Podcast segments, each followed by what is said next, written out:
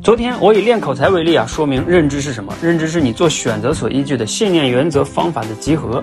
今天我以赚钱为例啊，再加以说明。因为认知不对啊，你可能赚不到钱哦。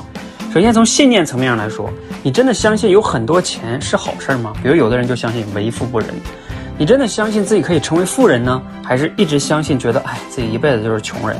还有，你如果想赚钱，你是相信勤劳致富、投机致富，还是创业致富呢？不同的信念决定了不同的选择。原则层面上呢，往往就一些客观规律嘛，比如说赚钱一定是因为你创造了价值。想赚大钱呢，你要赶上时代的红利，比如说中国的房地产。你这些都知道吗？你并且在践行吗？